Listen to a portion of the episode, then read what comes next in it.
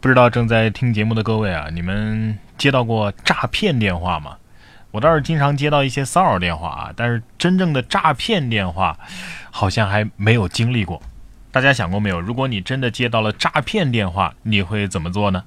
最近，北京的一个大妈就对电信诈骗头目进行了教科书般的反杀，骗子被说的是心服口服啊。事情是这样的，近日一位北京大妈接到了电信诈骗电话，与以往新闻当中啊被骗的事主不同，这位大妈反给骗子上了一课，说你这说话结结巴巴的肯定是新手吧，别骗咱老百姓，我们多不容易啊，咱们来听一下吧。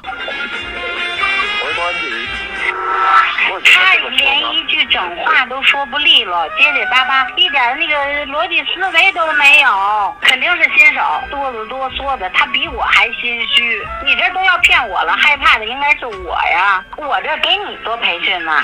不是不是，我要了解说我的这个。你得考察你下面员工那个到位不？真是不到位，真是重新培训。对。你好好培训培训他，再让他上岗。要要他再再加强，是不是？对呀，说心里话，你那个别骗老百姓。那你讲有些老头老太太多不容易呀，挣点钱，那都活命的钱。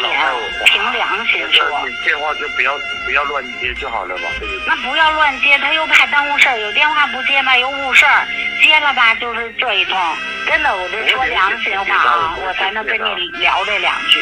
好，我知道，我我知道你现在是在关心我，那我也不想啊，我上有。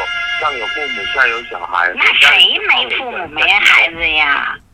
不知道大家听完是一种什么感觉啊？我觉得你大妈一直都是你儒雅随和有文化的硬核大妈。反观这骗子的口音，一听就智商不太高的样子呀。你说大妈如果要接受采访的话，会不会说：“哎呀，我这叫谈话治疗，简称话疗。”大妈这下可逮着一个陪她说话的人了，小伙子，没事常来哦。但是毕竟啊，现实生活当中并不是所有的人都像这位大妈这样啊，如此的高智商、有文化，还是有很多上当受骗的。你像这位女子，就用微信摇出男朋友，被骗了一万四；又摇出了警察帮忙办案，又被骗了九千块。山西太原王女士通过微信摇一摇，在网上认识了小朱，确定了恋爱关系之后啊，小朱编织理由向王女士要了一万四千块，随后把她给拉黑了。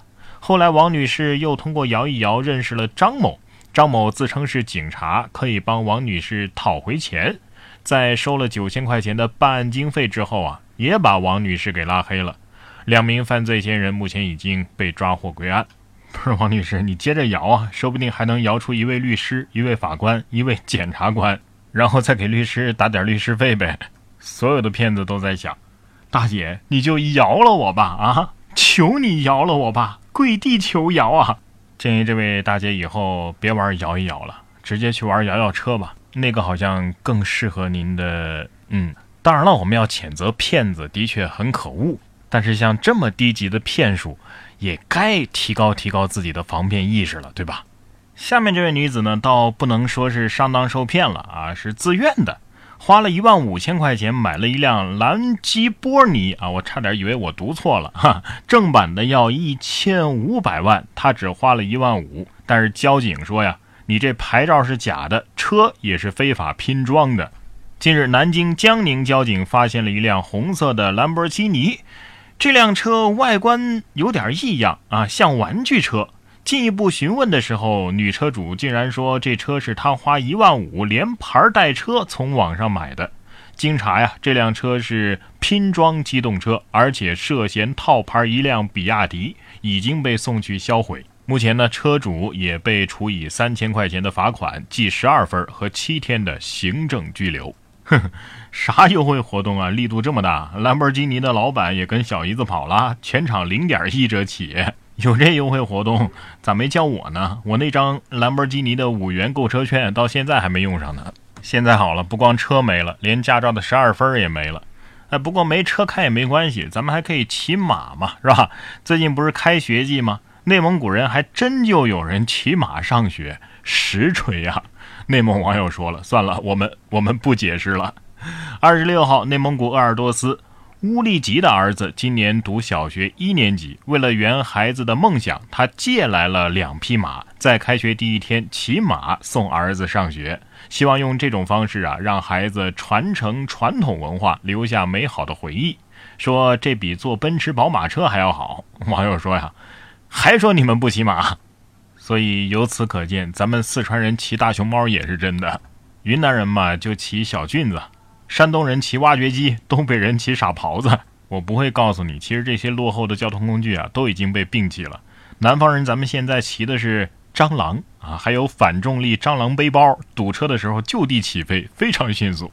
虽然说咱们的道路啊是现代道路，但是道路上的动物啊却不少出现，甭管是真的假的吧。你看下面这条高速就惊叫连连呐。网红尖叫机洒满高速遭碾压，惨叫声不断呐！八月二十五号，浙江金华两箱尖叫机玩具从货车上掉到了高速公路上，驾驶员停车走到路中间捡货的时候，一辆小车从后方冲来，然后驾驶员放弃货物离开，一辆白色的小车停在应急车道上，四个人下来捡尖叫机，随后又有三辆汽车追尾，交通是一度堵塞呀。这个车祸现场真的是太惨烈了，鸡你太美。呃，不过我们更应该心疼的不是这些鸡，而是那些压过尖叫鸡的司机。听到车轮下传来此起彼伏的惨叫声，你想他们得有多害怕呀？说了鸡，咱们再来说说猪。最近台湾有一个节目啊，说咱们大陆每天只能买两公斤猪肉。据报道，八月二十六号的晚上，在台湾某政论节目当中啊，现场主持人和嘉宾造谣中国大陆下发了限肉令，每个人每天只能买两公斤猪肉，而且是需要持身份证购买的。